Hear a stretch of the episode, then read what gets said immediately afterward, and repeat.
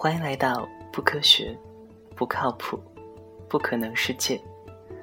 部分情节过分刺激，睡前饭后请谨慎阅读。有些内容可能引起不适，请选择个舒服的姿势。另外，成年人请在未成年人的陪同下阅读。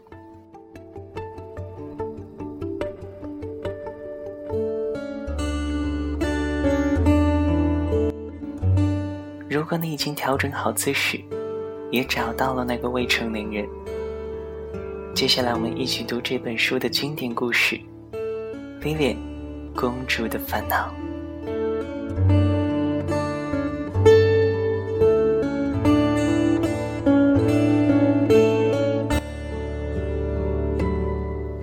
关于威廉公主，正史上没有记载，野史上也没有记载。就连在民间故事里，都丝毫没有他的影子。原因很简单，他既没有什么丰功伟绩，也没有长得倾国倾城，更没有什么风流韵事。实际上，就连在他自己的王国里，她都是个存在感很低的公主。所以，就别提让那些刻薄的作家为她浪费笔墨了。在任何故事里，长相不好，永远是个硬伤。就好像对任何唱歌的人而言，跑调是一个硬伤一样。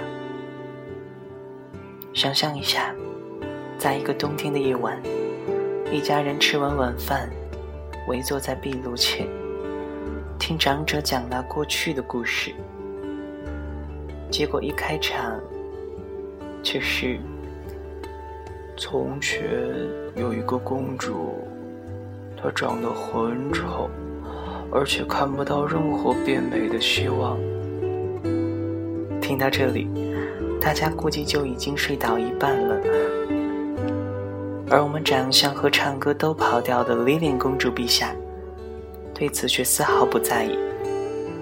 她是一个豪放的公主，这一点倒像极了她父亲年轻的时候。他的父亲是一个了不起的国王。年轻时，凭借着旺盛的荷尔蒙，立下了赫赫战功。后来娶了邻国的一个公主，生下了莉莲。他俩长得都还算标致，本以为生一个女儿，也差不到哪里去。不曾想，莉莲的相貌在遗传学上却是一个奇迹。所以。几乎所有关于他的家谱，都在他这里终结了。从此，国王和王后幸福的生活在了一起。威廉公主，却连一个脚趾头都没有写到。威廉公主的母亲，在她很小的时候就过世了。她老爸，也就是老国王陛下，懒得管教她，于是。他就像一匹脱缰的野马一般，在皇宫里，甚至民间四处乱窜。一直到二十六岁该嫁人的年纪，他老爸才觉得这是一个问题，抓他去各种相亲找对象。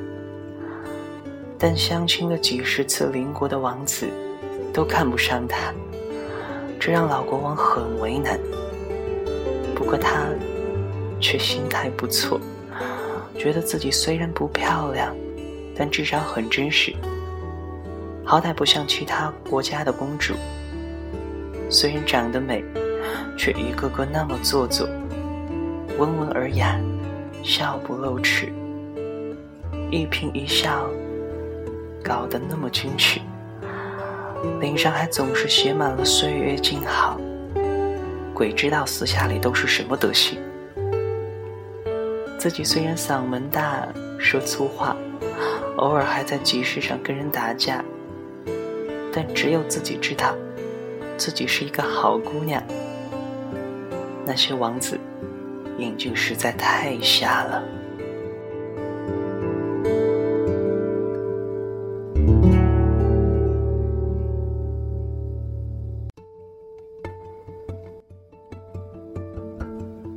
不过说到底。女人终归是女人，嘴上说不在意，李脸心里却难免犯堵。尤其是当他看到邻国那些看不上自己的王子，纷纷娶了自己看不起的那些公主时，那感觉尤其糟糕。其实，王子娶公主一般有两个途径，要么就是相亲联姻，两边都觉得好就结婚；要么就是得出意外，比如恶魔绑架了公主，王子去救公主。然后两个人结婚，从此以后过着没羞没臊的生活。后一种情况对维廉来说其实是非常有利的，因为王子救公主之前，压根儿就不知道公主长什么模样。国王只要昭告天下，说谁救了公主就能娶她，一定会有缺心眼儿的王子来救她的。救出来后。就算不喜欢，也没法反悔了。这倒不失为钓金龟婿的一个好手段。有时候，他也盼望着哪天被什么恶魔给绑了去，有个王子来救他，这样自己的终身大事就算解决了。但很遗憾的是，附近唯一的恶魔是他的好朋友，从小玩到大。就住在旁边一座山的洞里。有一天，威廉和恶魔聊天，说起了自己的问题。恶魔也表示很为难。你说，我是不是长得连恶魔都不愿意绑架我呀？威廉很伤心的说道。恶魔也不是白痴的同义词啊！你以为所有的恶魔都那么缺心眼儿？绑个公主，等国王派人来杀自己啊？那你绑架我吧。我没事绑架你干嘛？吃饱了撑的。不是，我忽然想到，不如我们俩演一出，让我老爸昭告天下，一定会有王子来救我的。你一定是在跟我开玩笑。没，我是认真的。你太不够朋友了吧！你一个恶魔不干点坏事，真是太给恶魔丢脸了。谁规定恶魔一定要干坏事啊？恶还可以是多音字呢。况且来救你的人真把我杀了怎么办？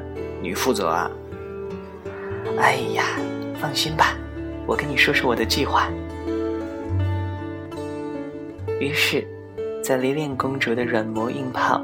加威逼利诱之下，恶魔只好同意跟他演这么一出钓王子的好戏。恶魔其实心里挺不乐意的，觉得这实在有点不靠谱，跟骗婚的诈骗团伙没什么区别，而且风险也不小。一不小心被哪个愣头青王子一剑刺死，那才叫名垂青史，成了史上最搞笑的恶魔，演戏演死了。连公主的便宜也没有占到。威廉让恶魔给国王写信，自己晚上回的回皇宫，弄了几套换洗的衣服，还有一大堆好吃的上了山。恶魔一看，吓一跳：“你这究竟是被绑架还是来郊游啊？你带这么多东西，是打算长期住在我这儿吗？”而且我这信怎么给你老爸呀？该不会让我自己送吧？威廉拿过信一看，很生气地说：“先不说送信的事儿，你这写的也太礼貌了吧？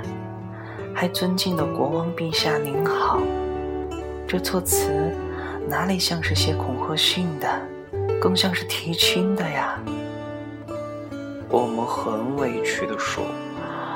我以前也没有写过嘛，而且你见哪个恶魔是绑完公主再写信的？